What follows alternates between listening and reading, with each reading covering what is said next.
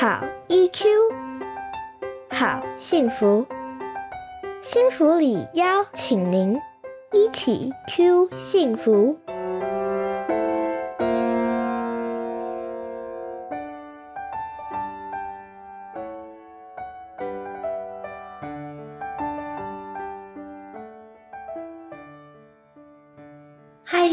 大家回到一起 Q 幸福频道，我是节目主持人骆玉芬，临床心理师。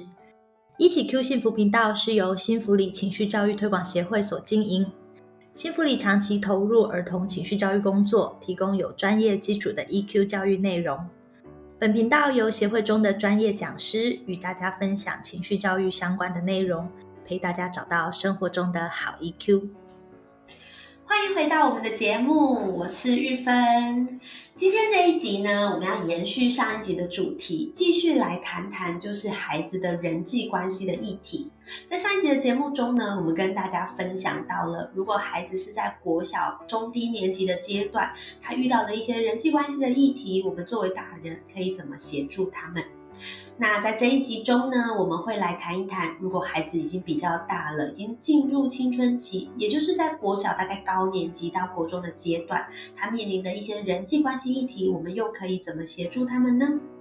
今天呢，一样这一集是由我们的谢明慧临床心理师来跟我们做分享。如果你已经听过上一集的话，你一定对他已经不陌生了。那同样的，如果你这一次才第一次加入我们，第一次认识明慧心理师的话，我就邀请他仍然来跟我们大家自我介绍一下。嗨，明慧。嗨，大家好，我是临床心理师谢明慧。呃，我也是新福利情绪发展协会的讲师，现在同时是云身心诊所的临床心理师。呃，平常大家主要都是做很多的小朋友跟家庭的一些工作，所以很高兴今天来跟大家聊一聊。没错，而且明慧心理师，大家不要看他啊，大家看不到你多美丽，青春貌美，但是非常资深的临床心理师，有非常丰富的经验。所以，其实，在临床工作上啊，像这样子的人际关系议题，真的是我们几乎是每天在面对的，对不对？是的。嗯，你觉得？你觉得在你的经验里面，青春期的孩子有什么样子的人际关系议题，可能是最让父母头痛的？啊，青春期的小孩啊，我觉得，呃，其实我看到痛苦很多都是父母啦。对，哎，你刚刚 在讲的时候，第一句就先叹气，哎，青春期的小孩 太真实了。是啊，因为其实，呃。青春期的小孩有一个很大的特色啦，因为他们其实就真的是从认同大大人啊，认同权威啊，呃，希望得到大人的认呃的大人的称赞啊，大概就进入了他们其实认同的是同才，很明显的一个差距，一个很大的那很明显的差距。那同时间他们又会对于权威所谓的呃父母啊师长的这他们的呃。应该说，他们的指导他们会开始有反抗的想法，因为他们要做一个独立性的、独立性的成长。那这个时候，常常其实受不了的是爸爸妈妈，对，因为觉得差好多。对，没错。所以对他们来说，呃，目前我们常常听到的啊，就是呃，父母可能对于他的所有的交友的状况，他们很想掌握，因为这时候的父母，你有没有发现，像很多至少双北。很多父母对于孩子的学区，他们为什么那么在意？除了升学率之外，他们最在意的是旁边的朋友，他们非常害怕小孩被带坏。嗯，我其实知道很多的爸爸妈妈帮孩子选学校，不管是学区，或甚至考虑到私校或者其他的特殊的实验教育学校，其实很多时候也是考量到孩子交往互动的对象到底是谁。没错，没错，所以这是一个很重大、常常会来讨论的议题，因为。父母会觉得，哎，这个同学可能不太好，哎，这个这个人可能不太好，他会用他自己的判断方式，可能包括外表啦，包括讲话啦。但是对小朋友来讲，就像我刚刚讲，他进入同才认同嘛，对，他觉得我同学很酷啊，好，所以很多的很多的冲突就来自于父母说，哎，你要好好的交朋友，他就生气了，因为他就觉得，那你是呃觉得我的同学不好喽。好，那最大的冲突来自于这里，而且常常父母越讲，事实上并没有办法让孩子真的所谓的回心转意。嗯，对我自己理解是因为孩子会觉得这个朋友是我选择的朋友，而你批评了我的朋友，仿佛就批评了我，所以他会很想要去捍卫他做的这个选择，这是我选的朋友，这是我朋友，你不要来这边这个给我指手画脚。没错，没错，没错。所以他其实同时间，呃，除了人际议题之外，它事实上涵盖的就是独立性的问题。嗯，对不对？就是他本来就会想要有自己的想法，不管在什么事情上，人际关系就是一个事情嘛，好，就是其中的一个部分。那同时间，除了想要捍卫自己的想法之外，另外一个事情是，很多孩子觉得你们哈都很现实，你们看不懂啦。因为在这个时候的孩子交流的很多其实是情感跟道义，对，对不对？所以我同学做了看大人看似没有很好的事情，可是。我没有抛弃他，这是道义哦。没错，就是义气。没错，嗯，好。所以在这个时候，同才认同的小孩，他是需要非常需要这样的东西。所以，于是如果你用了，其实是呃你所担心的那些条件，你我们父母所担心的条件并没有错，但是你担心的这些条件，对孩子来说，他就没有办法认同啊。对，所以这是最大的冲突来源。没错，所以我觉得在这个阶段，当孩子已经开始进入青春期，又或者对爸爸妈妈来说，会开始意识到说，孩子怎么开始重视朋友同才胜于就是大人长辈的话语的时候，可能开始就要意识到说，哎，这其实就是表示孩子正在准备要独立。我常常说，青春期这个阶段，其实对孩子来说，它就是一个准备独立的练习期，所以他正在。试着为自己做选择，试着为自己做决定，也试着要为自己的决定做负责。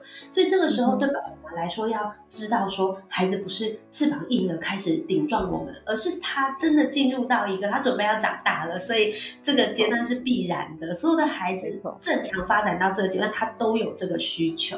没错，没错，是的。所以我常常会跟爸爸妈妈讲一句话。其实我说觉得有时候啊，我们其实只要想办法。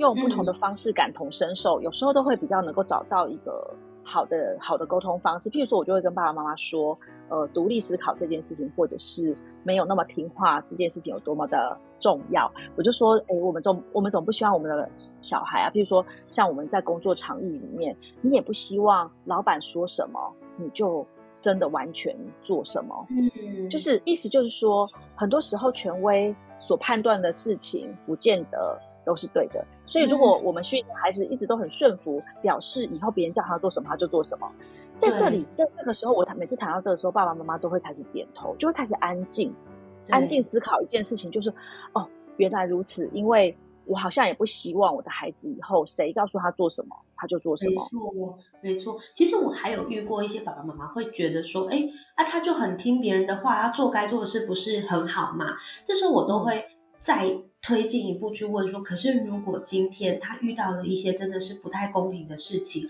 又或者是错误的事情，可是他却盲目的服从权威，觉得自己是不能反抗的，觉得自己是没有权利去发声的，那其实受到最大伤害的还是孩子本身。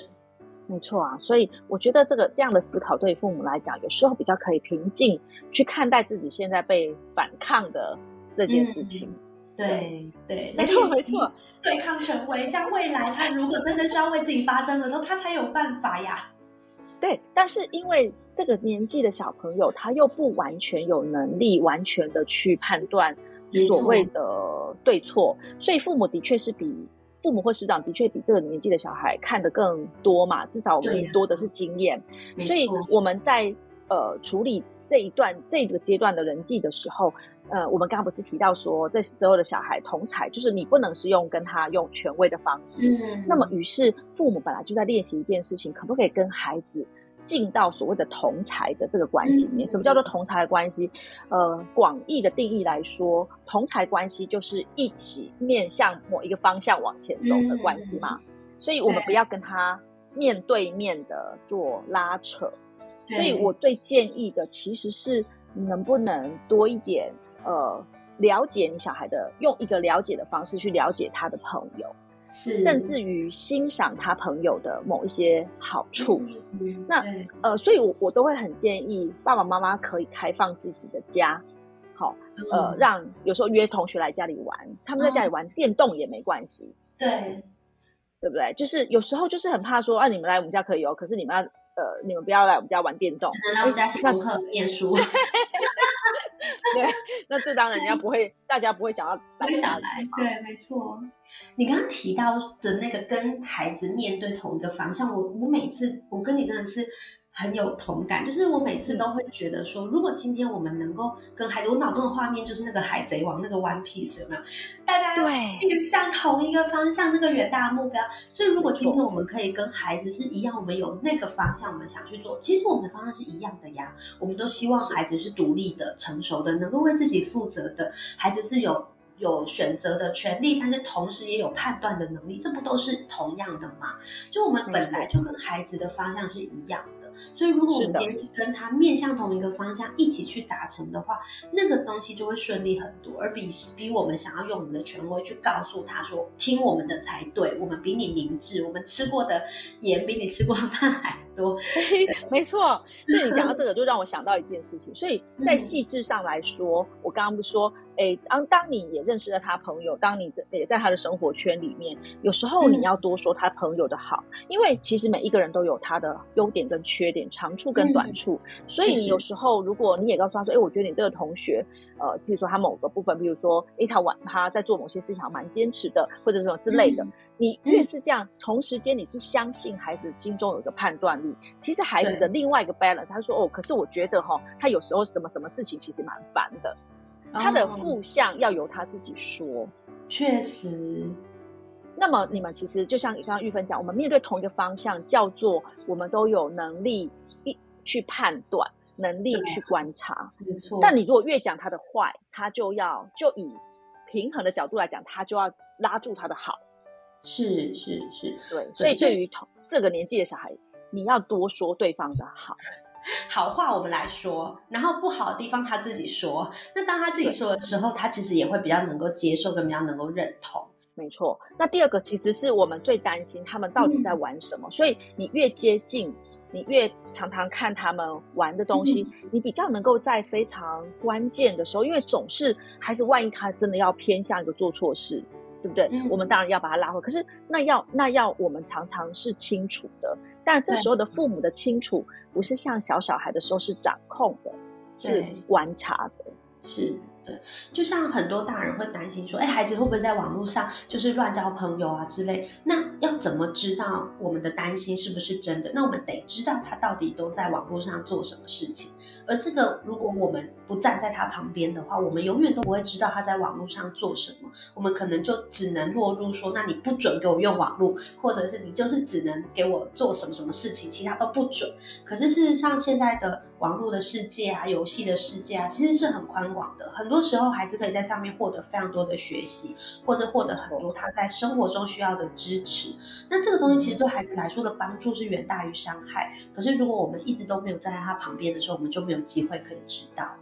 对，而且在旁边的态度很重要哦，在旁边不是监控哦。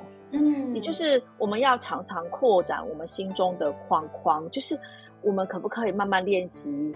让孩子敢跟我们说所有的事情，不是所所谓的不是所有，就是当然也会有一些他不敢告诉我们的啦。但我说意思就是说，呃，我们越多，我们框框越小，我们越多批判，孩子就越不敢告诉我们。没错，没错。对，这对父母来讲真的是很大的挑战啦，这是真的。对，真的。对，你要有说服力，你要告诉大家，你是不是也有家有这个年纪的小孩？有啊，我们家小朋友两个现在已经是国三了呢。对，快吧。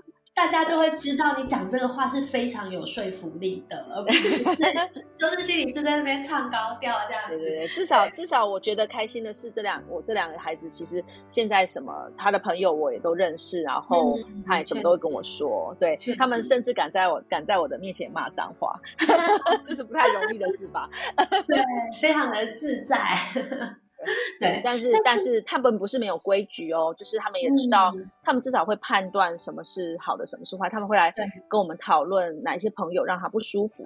我觉得最重要是孩子，当孩子敢跟你说他生命当中的负向，尤其是青春期以后的孩子，呃，负向的事情，那我们的教育跟我们的孩跟孩子的关系至少就成功很多。没错，没错。其实我都会跟爸爸妈妈说，我们要对自己有信心一点。进入青春期的孩子，我们都这样子拉拔他至少十年以上了。那我们要相信，我们教出来的孩子，他其实都有一定程度的能力去为自己做判断跟选择。所以，已经到了青春期的时候，他已经不再是我们需要告诉他对还错，而是我们可以跟他讨论，看看他自己的想法，然后相信他其实最终可以做出决定。所以，我们其实与其去告诉他你可以不行，或是你应该不应该，我们更可以去问问孩子。让孩子跟我们讲一些你其实不是很认同的事情，比如说他说：“哎，我的同学，嗯，说要偷偷去做什么事情。”我们可以去问他说：“那你觉得呢？你自己怎么想？对，你怎么看待这样子的事情？”其实这会是我很推荐给爸爸妈妈在面对青春期的孩子可以去做的事。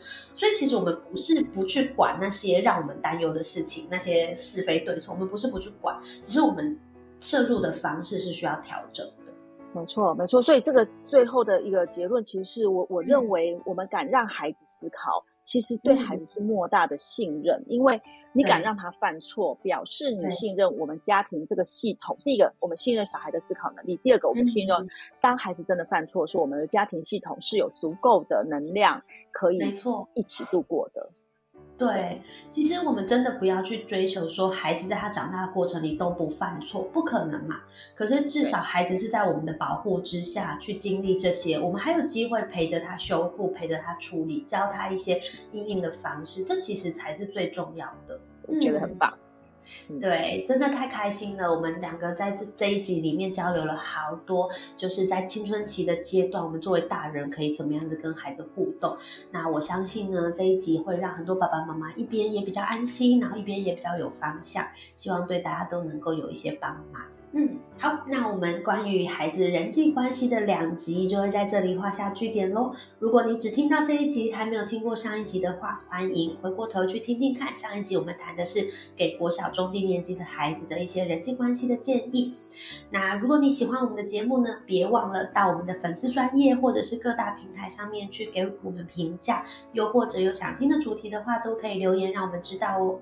今天再次谢谢谢明慧临床心理师来到节目中，谢谢，谢谢，谢谢，拜拜，拜拜，我们下次见，拜拜，拜拜。